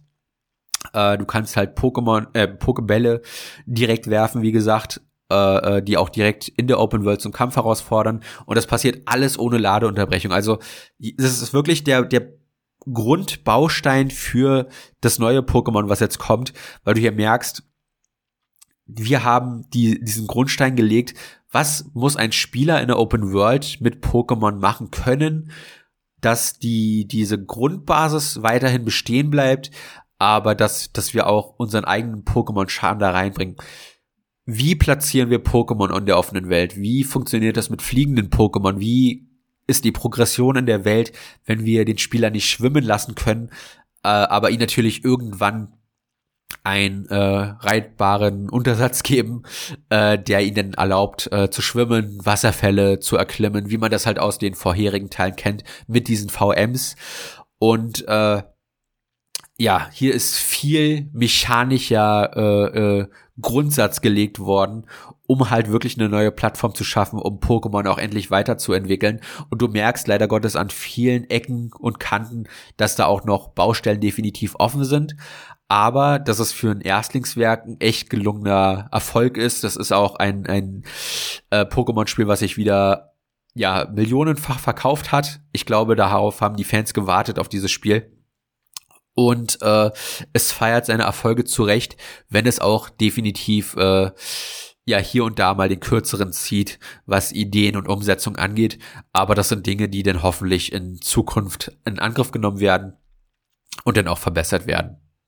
Hm. Ist dann ja schon mal wirklich häufig, dass die Situation einfach ist, dass äh, so viel Arbeit in die Technik gesteckt wurde und irgendwann ist der Punkt erreicht, wo es heißt, wir müssen jetzt aber auch mal ein Spiel rausbringen und dann macht man dann schon mal mit dem Gerüst, was da ist, einfach ein Spiel, was äh, sicher dann, äh, siehe Assassin's Creed und Co. etwas äh, in der ersten Version schlechter ist als dann folgende Titel. Aber äh, ja, ist natürlich auch mal spannend, dann schon mal zu sehen, in welche Richtung die Reise geht, wie die Technik sich da entwickelt und ähm, das will man dann natürlich auch nicht auslassen, aber äh, trotzdem interessant zu, zu sehen, dass dann ja scheinbar folgende Titel dann alle auf dieser Engine aufbauen sollen. Ja, ja. Und halt auch auf der Idee der Open World. Äh, und du merkst richtig, ne, wie dieses Pokémon Schwert und Schild dann so eine Art Übergangstitel war, weil du ja da die offenen Areale hattest, also das offene Areal plus in die DLCs noch weitere offene Areale. Jetzt dieses Legenden Arceus ist äh, sozusagen nur noch diese offenen Areale und der nächste Schritt ist dann, was das nächste Pokémon sein wird, eine richtige, komplette Open World, wo alles miteinander verbunden ist, ohne Ladezeiten, ohne äh, Regionswechsel und so weiter und so fort. Denn äh, wie gesagt, leider Gottes hat das Pokémon-Legenden Arceus immer noch seine Ecken und Kanten. Zum Beispiel, dass wenn du in einer wilden Region bist, wo du Pokémon fangen kannst, äh, und in eine andere möchtest, du immer zuerst in die Stadt zurück musst das heißt, äh, ein Regionswechsel ist dann nicht mehr mit einem Ladebildschirm äh, verbunden, sondern mit zweien. Und das ist sehr nervig, was dann halt natürlich äh, in einer richtigen Open World dann nicht mehr der Fall sein wird. Äh, außer natürlich, du benutzt dann die Schnellreise. Aber äh, ja, du merkst hier definitiv schon, die Ideen sind da, die äh, Grundpfeiler sind gelegt, aber der Plan ist noch nicht so vollständig aufgegangen. Es fühlt sich auch mehr wie ein Übergangstitel an, weshalb man das wahrscheinlich auch mit diesem Generation 4 Remake äh, gebündelt hat. Das kam ja wirklich nur ein halbes Jahr später nicht mal raus. Und äh, das ist ein, ein wohltuender Zwischenschritt. Du merkst richtig, ja, das klassische Pokémon macht immer noch Spaß, aber es ist definitiv Zeit mittlerweile doch den nächsten Schritt zu gehen und äh, bei, gerade bei Pokémon macht es halt Sinn, in eine Open World zu gehen. Ich bin ja eher der Open World Muffel, aber ähm, gerade bei Pokémon macht es halt Sinn, so eine offene Welt zu haben, weil halt gerade die Kritik war bei Schwert und Schild, dass das so irre linear ist.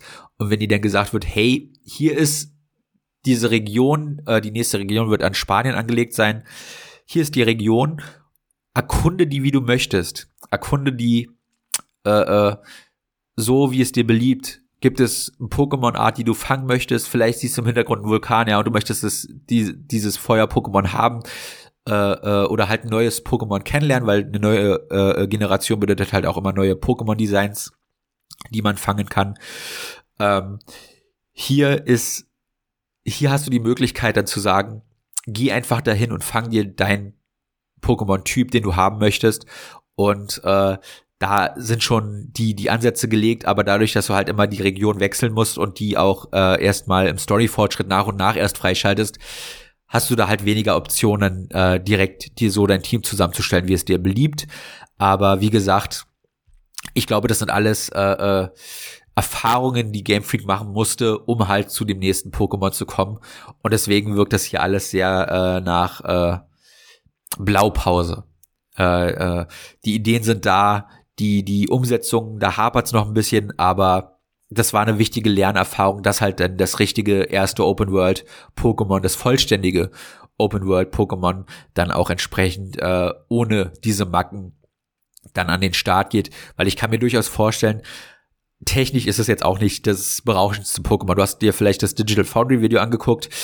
Die Weitsicht ist zwar auf der einen Seite spektakulär, weil du halt wie gesagt immer diesen Vulkan im Hintergrund sehen kannst, aber die äh, Detailansicht ist in der Ferne doch sehr, sehr gering und du siehst das Gras und die Pokémon vor dir aufploppen und das ist natürlich sehr ärgerlich, ne? Vor allem bei den Pokémon, wenn du da äh, äh ein Pokémon hast, was sehr, sehr scheu ist, und du das aber erst siehst, natürlich, wenn es so fünf Meter vor dir steht und dich das dann direkt entdeckt, dass es dann wegrennt und du äh, mehr Schwierigkeiten hast, es dann zu fangen.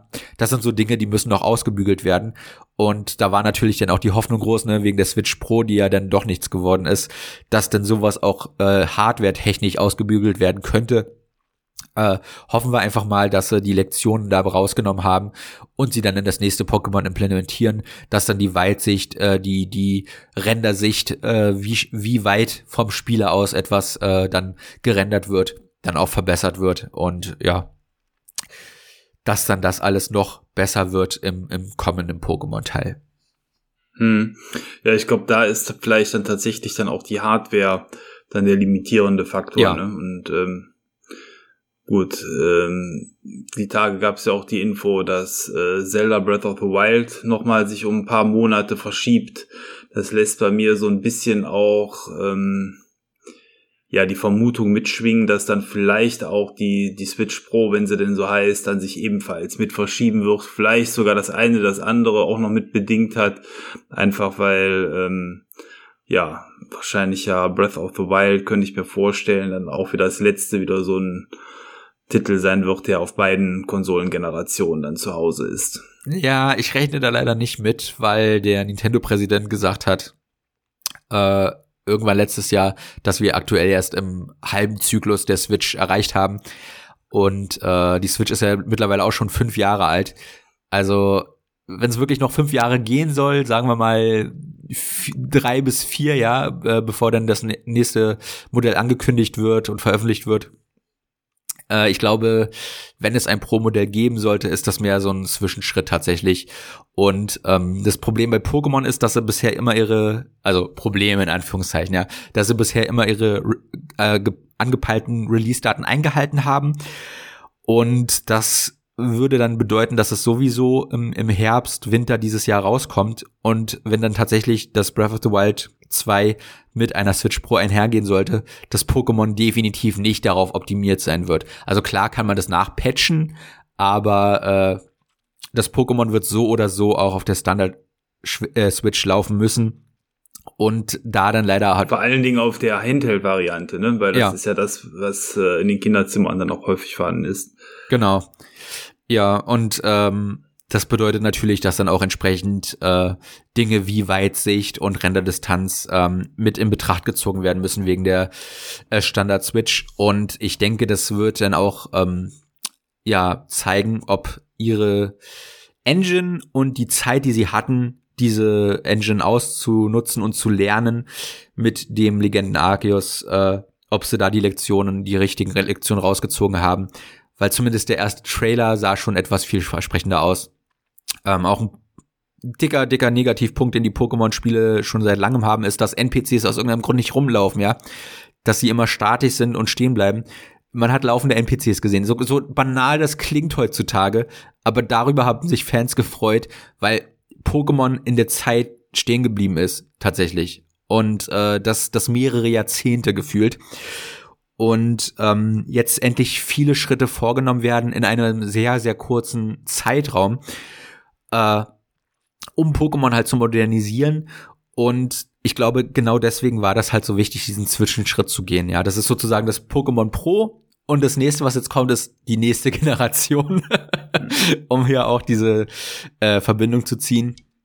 Man musste halt eine, man musste halt kleinere Brötchen backen und äh, kann sich jetzt an, an das große Stück Torte wagen. Und äh, ich hoffe, dass, dass dieser Versuch gelungen ist und dass, wenn das nächste Pokémon-Spiel dann Ende des Jahres rauskommen wird, da alle Lektionen rausgezogen wurden, alle technischen äh, Ecken und Kanten ausgebügelt wurden, alle Falten behoben und äh, ja, geglättet wurden, dass dann das richtige erste Open-World-Spiel, was vollständig Open-World sein wird, äh, ja, auch entsprechend den Polish liefern wird, den man sich erhofft von einem Pokémon-Spiel. Mhm. Das äh, scheint ja momentan dann auch so ein bisschen der Trend zu sein, dass auch die japanischen Firmen dann irgendwie auf Open World setzen. Hat man ja bei äh, den Soulsborne-Spielen jetzt mit Elden Ring auch gehabt. Ja. Und man sieht, wenn die äh, japanischen AAA-Entwicklungsstudios da in die Richtung gehen, dann kommt da auch was richtig Gutes und vor allen Dingen nochmal ein interessant anderer Ansatz bei raus, als es jetzt ein Ubisoft zum Beispiel in der Vergangenheit dann ja auch praktiziert hat. Ja. Ja, das Schöne ist halt, ne, das ist ja immer noch an äh, japanische Region angelegt, die vierte Pokémon-Generation. Und du hast hier dann halt auch entsprechend, weil das ja in der Vergangenheit spielt, sehr feudal japanisch angehauchte äh, Ortschaften zu sehen. Halt der, der Vulkan, äh, ich weiß gar nicht, ob der an Fuji angelehnt ist oder nicht, äh, weil die Insel, auf der das inspiriert ist, ist Hokkaido. Das ist auch die, äh, äh, äh, glaube ich zumindest, äh, das auch eine Insel, die schöne, schöne Region hat, aber auch halt auch äh, eine winterliche Landschaft bietet. Ja, und äh, es ist natürlich dann hoffnungsvoll auch zu sehen, dass dann, äh, wenn dann die spanische Region umgesetzt wird im, im nächsten Teil, äh, das dann mehr europäisches Flavor bekommt, was dann auch uns natürlich etwas mehr freuen dürfte, äh, wobei das natürlich dann eher in die mediterrane Richtung geht, äh, was uns dann auch wieder als Deutsche weniger bekannt ist. Aber wenn man schon mal äh, Urlaub gemacht hat in Spanien, denke ich, sollte man dann, auch einige äh, Architektur und, und Bauweisen wiedererkennen können. Und äh, ja, nachdem wir als einzige bisherige europäische Region ja Frankreich hatten, ist Spanien dann da der nächste schöne Schritt. Und äh, ja, aber ich bin sehr gespannt, was das neue Pokémon angeht. Die haben da auch den Artstyle diesmal geändert, was ich sehr interessant finde. Ähm, bisher hatte ein Pokémon-Spiel mal so einen sehr anime-lastigen Artstyle. Das geht schon fast mehr hin in äh, 3D-Zeichentrick. Ähm, wer Zeichentrickserien wie Paw Patrol oder so kennt, da haben die Figuren, die 3D-Figuren. Kenn ich. ja, einen mehr westlich angehauchten Artstyle. Und in den scheint auch das neue Pokémon zu gehen, was auch sehr interessant ist, dass sie da jetzt den, den Artstyle komplett wechseln. Und ähm, ich bin sehr gespannt, ob sich diese, dieser Würfelwurf dann auszeichnen wird und dass sie da einen, einen Sieger abliefern werden oder ob das in die Hose geht was ich, was ich natürlich niemand erhofft, ne, weil wir wünschen uns alle, dass Pokémon diesen Schritt geht. Die war schon viel zu lange in der Vergangenheit verankert, die Serie. Es wird Zeit, den nächsten Schritt zu gehen und ich hoffe inständig, dass denen der gelingt. Denn äh, Pokémon macht mir immer noch einen Heidenspaß. Ich habe ja lange, lange Zeit das liegen lassen und erst seit dem 3DS wieder, äh, ja, wenn ich wieder Feuer und Flamme für die Franchise.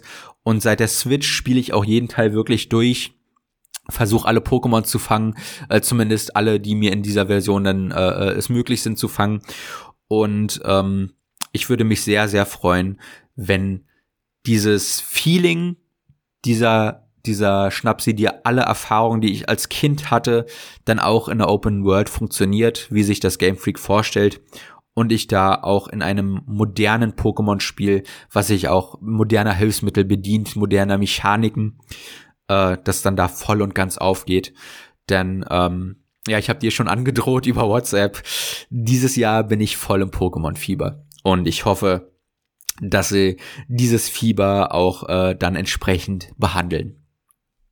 Das Jahr des Pikachu quasi. ja. ja. oder das Jahr der neuen Pokémon. Denn äh, wie gesagt, neue Generation heißt natürlich auch wieder komplett neue Pokémon und man hat zumindest die Starter schon mal gesehen, die sehen sehr dubios interessant aus. Ja, die äh, Anzahl der Pokémon ist ja über die Jahre auch kontinuierlich gewachsen. Ne? Das ist ja dann auch, finde ich, gut, wenn äh, so eine Serie dann nicht stagniert, sondern dann dementsprechend dann auch versucht, neue interessante Varianten reinzubringen. Ja, ja. Und ich glaube, mit dem neuen Pokémon werden wir die 1000 knacken. Uiuiui. Ob die noch irgendjemand alle auswendig kann, wahrscheinlich schon. Ne? Aber Kinder. Kinder haben Gehirn dafür. Ich weiß auch nicht wieso. ja, das. Äh, aber gut, ist ja auch in der Serien-DNA verankert, dass die Spieler wissen, wie heißen die, was können die, wie sind die Evolutionsstufen und äh, manche ja vielleicht sogar die Werte oder so auswendig können. Das ist ja tatsächlich, äh, wenn man da schon mal so Gespräche mit belauscht, sehr erstaunlich, finde ich, was sich der ein oder andere da merken kann. Ja, also es ist auch, äh, ich merke auch echt, dass ich älter werde, weil ich, ich kann dir nur die Pokémon-Namen der ersten zwei Generationen. Ich spiele die neuen äh, Pokémon-Generationen rauf und runter. Ich fange alle Pokémon, aber ich könnte die Namen nicht nennen. Ja, die Namen sind ja manchmal auch, ich sag, witzig, dann kann man sich die vielleicht eher merken und bei anderen dann eher zu abgefahren. Ne? Ich meine, ich habe ja eine Zeit lang auch dieses Pokémon Go gespielt. Ja. Da habe ich dann ja auch noch mal ein paar Pokémon kennengelernt und ich fand, wenn man dann da einmal drin war, dann konnte man sich das auch merken, aber das waren natürlich auch keine tausend, sondern gefühlt ja immer irgendwie die gleichen 40, die man da irgendwo fangen konnte. Ja. Ja, ähm, ja, designtechnisch sind die Pokémon schon schön. Das Coole ist auch in dem Pokémon Legenden Arceus, dass dadurch, dass es in der Vergangenheit spielt, du auch ein paar Varianten hast von Pokémon, die dann so ein bisschen älter wirken. Ähm, das Voltoball hast du vielleicht schon mal gesehen. Das ist ein Pokémon, das genauso aussieht wie der Pokéball. Also weiß, ein weiß-roter Ball mit Augen einfach. hm. Und ähm, dieses Pokémon Legenden Arceus spielt in der Zeit, wo Pokébälle gerade erfunden werden wo es eine ganz äh, äh, neue Errungenschaft ist, technisch und ähm, die, die Leute in dieser Welt anfangen, erstmals Pokémon zu fangen und zu bändigen. Und ähm, weil diese Pokebälle aber noch nicht halt äh, mit modernster Technik entwickelt wurden, sondern so aus Holz geschnitzt äh, wirken, sieht ein altes Voltoball in der Region auch mehr aus wie aus Holz geschnitzt. Und das sind so Kleinigkeiten, die hätten nicht sein müssen, aber dass sie drinne sind, ist sehr, sehr schön. Dass dann halt auch sie es schaffen, durch ein bereits existierendes Pokémon, durch eine leichte Designänderung, äh, die das Gefühl der Zeitebene, in der wir uns befinden, nochmal durchscheinen zu lassen. Und ähm, es sind leider nicht ganz so viele äh, Varianten drinne, die dann abgeändert wurden, aber die, du freust dich immer, wenn du ein bekanntes Pokémon siehst und du merkst, oh, aber das ist hier in einer anderen Version vorhanden, äh, um sich dieser Region und der Zeitepoche, der, in der wir uns befinden, anzupassen. Und ähm, ja, es ist immer schön zu sehen, dass seit den äh, 3DS-Spielen ähm, Sonne und Mond es auch die regionalen Formen geschafft haben, sich zu etablieren. Und da bin ich auch schon sehr gespannt, was dann die, die äh, spanischen Varianten bekannter Pokémon sein werden. Äh, wenn man halt einfach wirklich ein Design nimmt, was schon existiert und das dann auf das neue Terrain mit umdesignt, um da neue Typen zu schaffen, um ein bisschen äh, Designvariation zu, zu etablieren und äh, ja natürlich das Pokémon dann auch entsprechend heimischer dort zu machen, ne? dass es sich anfühlt, als gehörte es dorthin und nur dorthin. Und mhm. ich denke, das ist das, worauf sich Pokémon-Fans immer freuen, die neuen Pokémon zu entdecken, zu fangen, zu trainieren und dann äh, mit denen der beste Trainer der Region zu werden. Ähm, die Pokémon-Spiele, die ich kenne, spielen für mich gefühlt eigentlich in der Jetztzeit ähm, was so die Optik angeht, also auch nicht in der Zukunft oder irgendwas, sondern ist so ganz normaler Straßenstyle. Ähm, wenn du sagst, das spielt es in der Vergangenheit, ist das Mittelalter? Ist das äh, Feudales Japan, wie gesagt. Ah, okay. Ja, du hast also, auch, ähm, wenn du schon mal Bilder keine oder Schusswaffen, sondern eher als so Samurai-Style dann. Ja, ja, tatsächlich. Ja. Also okay. ähm, du hast jetzt nicht eine, eine Shogun oder sowas, aber äh, die tragen schon sehr traditionell japanische Kleidung, die Figuren. Und äh, die, äh, du kannst die Figuren meistens auch an ihrer, äh, also den Rang der Figur an der pompösen Kleidung erkennen. Und äh, ja, das ist ein, ein, sehr schönes Feeling. Und das Coole ist, das ist mir erst ein bisschen später aufgefallen, diese Anfangsstadt, wenn du da auftauchst, dann ist das im Endeffekt nur eine Häusergasse, äh, so eine Art T-Kreuzung.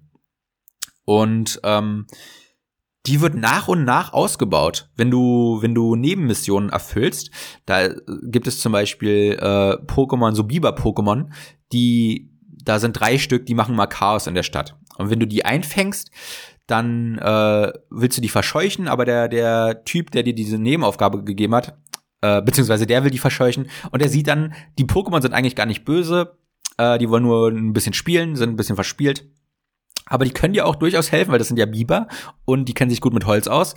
Und dann fängt es an, nach dieser Nebenmission, dass überall Holzstapel zu sehen sind.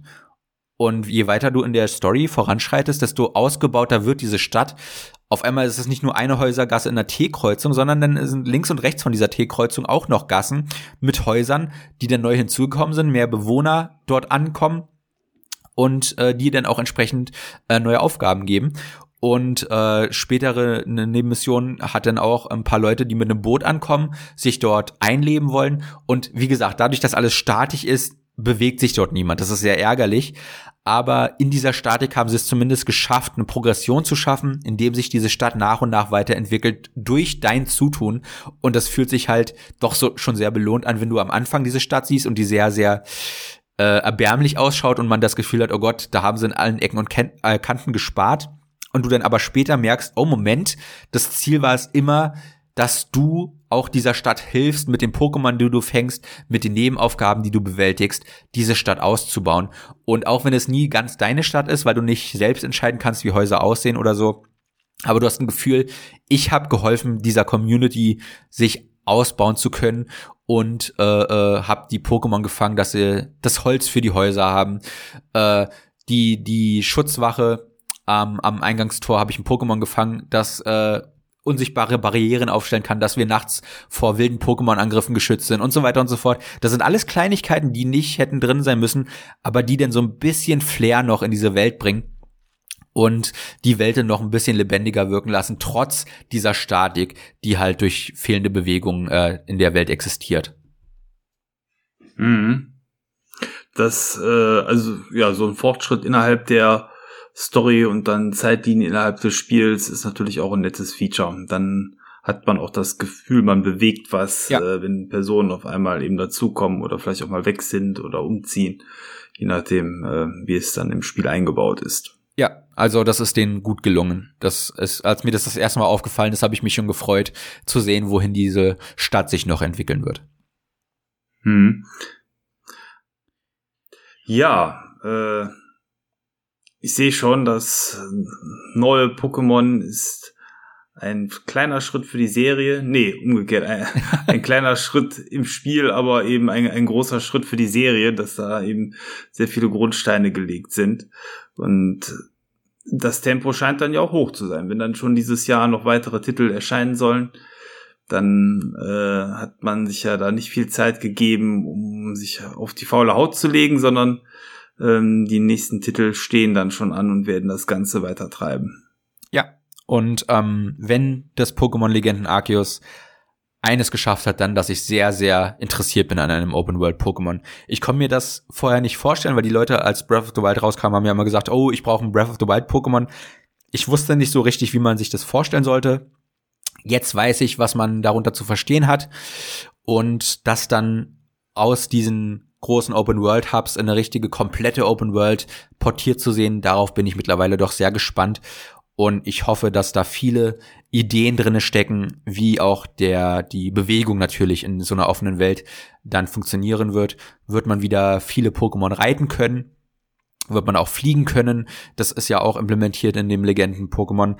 Und ähm, das wird sehr interessant zu sehen, wie sich die Pokémon-Franchise, vor allem in so kurzer Zeit, ja, in, einem, in einer Zeitspanne von zwei, drei Jahren, dann von einem linearen Schlauchspiel zu einer vollständigen Open World entwickeln wird. Und ich bin schon sehr gespannt auf den Herbst, Winter diesen Jahres, um zu sehen, was Pokémon alles kann in der Open World. Hm. Ja, da äh, schon mal danke für den Eindruck von dem Spiel. Und ähm, ja, weiß ich nicht. Hast du noch irgendwas, was du ähm, zu dem Spiel sagen willst, irgendwas, was noch fehlt. Ich glaube, zur Musik hast du noch gar nicht so viel gesagt. Wie ist der Soundtrack des Spiels? Äh, der ist okay. Mehr kann ich jetzt aber auch nicht sagen. Also vor allem bei dem. Okay, unauffällig. vor allem bei dem Pokémon-Legenden Arceus ähm, hast du das Problem, dass die Musik da mehr Ambience ist. Und äh, die zwei, drei Stücke, die du immer hörst, das Kampf-Theme und so weiter und so fort, die sind zwar eingängig, aber die kann ich irgendwann auch nicht mehr hören, wenn ich 200.000 Pokémon fangen und bekämpfen muss ähm, wird das schon ein bisschen monoton. Äh, aber es stört nie. Also äh, ich habe die Musik nicht als störend empfunden, aber auch nicht als besonders äh, ja erinnernswert. Und das Problem. Hat das Spiel Sprache oder ja, wahrscheinlich da, worauf nicht, wollte ne? ich gerade kommen. Das Problem, bei, vor allem bei den Pokémon-Legenden, ist halt, dadurch, dass es halt ein Third-Person-Spiel ist und du auch viele Cutscenes hast, in denen Leute miteinander sprechen, dass sie immer noch nicht gewillt sind, dem blöden Spiel eine Sprachausgabe zu geben und du immer halt diese Texte lesen musst. Das ist schon sehr nervig. Also, ich hoffe, dass es irgendwann auch mal eine Lektion sein wird, die sie lernen, aber ich sehe es mit dem nächsten Pokémon noch nicht kommen. Also, wenn, wenn das Sprachausgabe hat, Hut ab, aber ich rechne damit erst in fünf bis zehn Jahren bei Pokémon. Wenn überhaupt. Wenn die Menschen alle nicht mehr lesen können. genau. Ja, nee, äh, dann schade eigentlich, aber gut, äh, wenn es in der Serientradition so ist, ich meine, bei Zelda hat man ja auch wenig Sprachausgabe. Ich glaube, da war ja das letzte Zelda tatsächlich das erste, ne? Genau, das Breath of the Wild hatte das erste Mal Sprachausgabe. Was heißt, ähm, ja, man ist bereit, den Schritt zu gehen, wenn man da Perspektive sieht, aber gut, muss man vielleicht noch ein bisschen geduldig sein. Ja, das, das Komische ist halt, Pokémon hat bisher immer gut funktioniert ohne Sprachausgabe, weil es halt so simpel ist, ne? Und weil es halt natürlich auch auf Plattformmaschinen ist, wie dem Game Boy, Game Boy Advance, wo Sprachausgabe einfach nicht möglich war. Mittlerweile, also vor allem das Pokémon Legenden, ist sehr komplex von der Steuerung her. Und gerade das ist ja eine Kinderfranchise. Das darf man nicht vergessen. Das ist hauptsächlich an Kinder gerichtet. Ich glaube, dass dem Spiel hätte es ganz gut getan, wenn gerade Tutorial-Passagen erklärt würden via Sprachausgabe weil wenn du ein Kind, das vielleicht noch nicht lesen kann oder gerade lesen lernt, äh, drei, vier Fenster voller Textpassagen gibst, um eine Mechanik zu erklären, das ist mittlerweile einfach nicht mehr zeitgemäß. Und äh, vor allem für so einen Schritt, wo halt auch die, die Spielmechanik und die entsprechenden Controller-Inputs deutlich komplexer werden, dadurch, dass halt auch die, die inneren Spielmechaniken deutlich komplexer geworden sind, weil Kämpfe finden zwar nach wie vor rundenbasiert statt, aber wie gesagt, du kannst auch vom Pokémon angegriffen werden und wenn du zu oft angegriffen wirst, ähm, äh, wirst du ohnmächtig und kommst in die, in die Stadt zurück.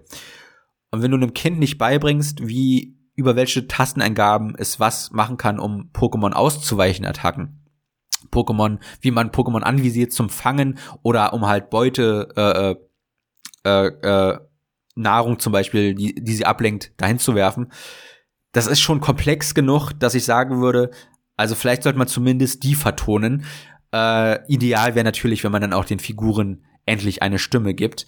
Aber da hast du natürlich das Problem, dass, wie machst du es? Weil dadurch, dass Pokémon ja in jeder Region anders andere Namen haben, wir haben ja nicht die japanischen Pokémon-Namen, sondern eingedeutschte Pokémon-Namen. In Spanien, in der die der, das nächste Pokémon spielen wird, wird auch dort die werden die Pokémon dort auch dort eigene Namen haben, die halt regionspezifisch sind.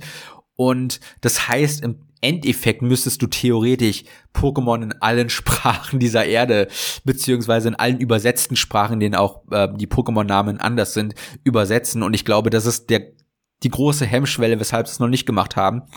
Aber man könnte ja zumindest sagen, okay, ähm, wir machen es Deutsch, äh Quatsch, wir machen Japanisch, Englisch, das sind die zwei wichtigsten Sprachen für die Spiele. Und dann schauen wir, äh, was ist noch wichtig? Im europäischen Markt, okay, äh, FX ist ähm, Englisch, Französisch, Italienisch, äh, Deutsch und was war es? Spanisch, glaube ich, dann.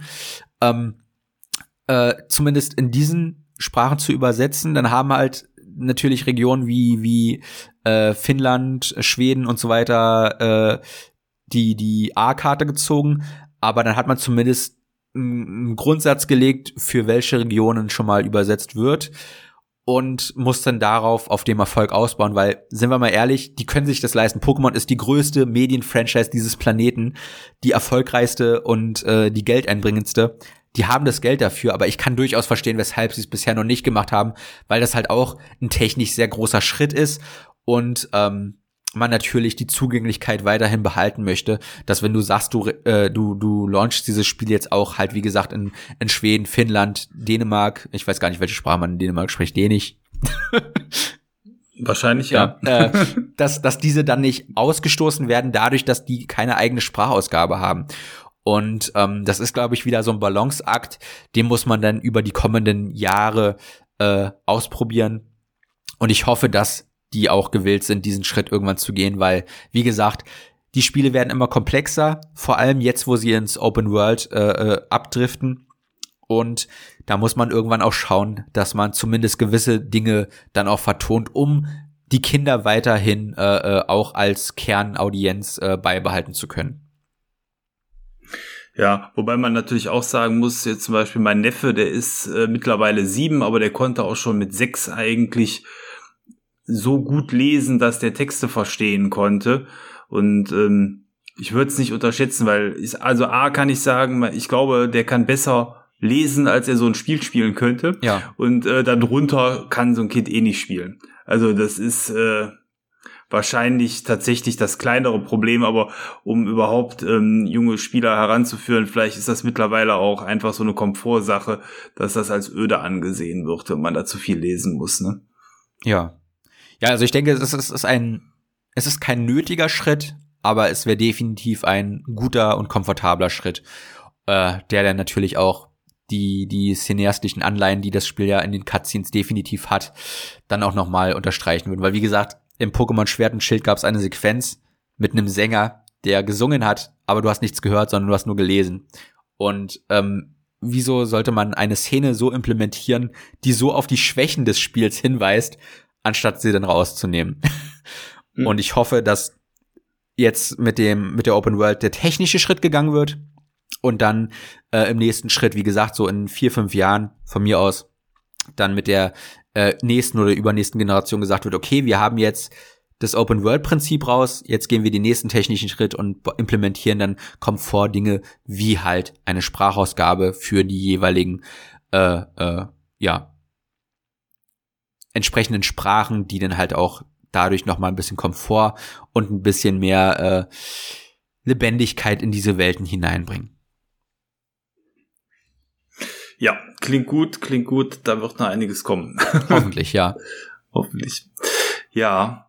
Ähm, ja, jetzt fallen mir zumindest keine Fragen mehr ein. Hast du noch irgendwas, was du ähm, zum Spiel berichten möchtest. Ähm, nur halt wirklich so als, als Fazit, dass ich sehr optimistisch bin nach dem Pokémon-Legenden Arceus, dass äh, Game Freak da eine gute Richtung eingeschlagen hat, dass sie äh, gezeigt haben, dass Pokémon in Open World funktionieren kann.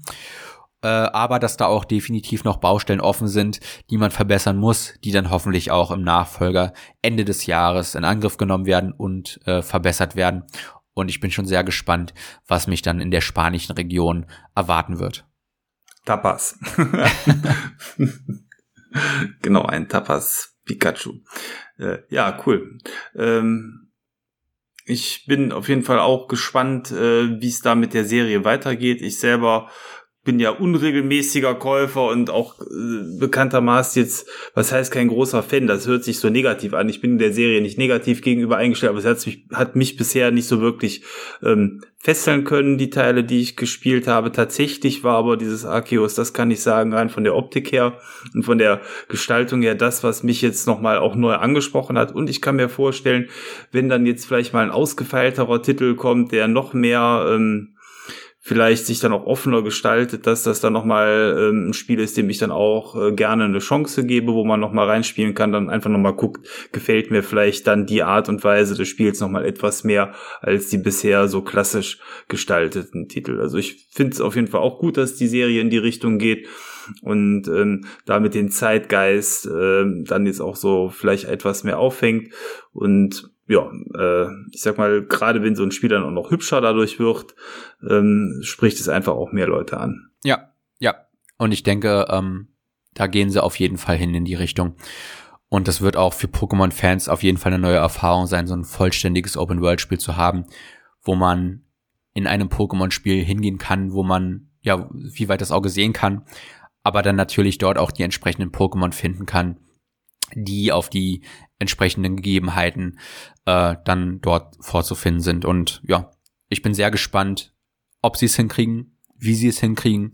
Und äh, ich kann zumindest schon sehen von dem Pokémon-Legenden Arceus, dass sie da gute Grundpfeiler haben, auf denen sie aufbauen können.